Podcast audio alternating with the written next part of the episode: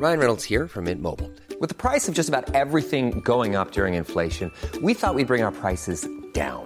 So to help us, we brought in a reverse auctioneer, which is apparently a thing. Mint Mobile unlimited premium wireless. Ready to get 30, 30, bit to get 30, bit to get 20, 20, 20, bit to get 20, 20, bit to get 15, 15, 15, 15 just 15 bucks a month. So, Give it a try at mintmobile.com slash switch. $45 upfront for three months plus taxes and fees. Promo for new customers for limited time. Unlimited more than 40 gigabytes per month. Slows. Full terms at mintmobile.com.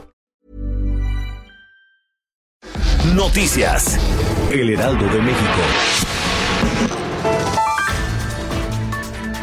En 2019 se duplicaron los delitos cometidos por servidores públicos, como el uso ilícito de poder público, utilizar información para obtener beneficios, recibir pagos indebidos, intimidación, tráfico de influencias, cohecho, soborno, malversación de dinero público, falsificación de sellos o documentos, entre otros. Los delitos del fuego federal cometidos por servidores públicos crecieron 104%. Esto de acuerdo con cifras del Secretariado Ejecutivo del Sistema Nacional de Seguridad Pública. Se reportaron 4.751 delitos de estas características, lo que ha afectado aún más la percepción de corrupción en el nuevo sexenio, así lo dijeron los analistas. En Morena son bienvenidos los exmilitantes de otras fuerzas políticas, así lo aseguró Jacob Polensky, secretaria general en funciones de presidenta, y agregó que si los números lo avalan, incluso podrían ser candidatos. Tiene como contexto los encuentros que ha sostenido con el expriista Canek Vázquez, quien podría ser candidato a la alcaldía de Pachuca Hidalgo, y Clara Luz Flores, también expriista y alcaldesa de Escobedo, Nuevo León, la cual sería la candidata morenista al gobierno de ese estado.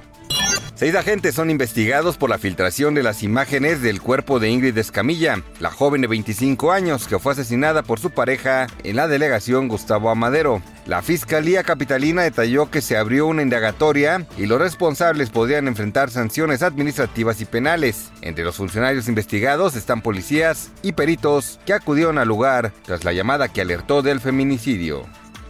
La confrontación entre el INE y la Cámara de Diputados creció luego de que Lorenzo Córdoba pidiera cuidado en la selección de cuatro nuevos consejeros electorales para que no se conviertan en una carrera de transmisión de partidos. La Junta de Coordinación Política de San Lázaro aprobó por mayoría presentar una controversia constitucional contra los salarios del instituto. El acuerdo fue votado a favor por los coordinadores de Morena, Partido del Trabajo y Encuentro Social, mientras que PAN y PRD votaron en contra. Noticias.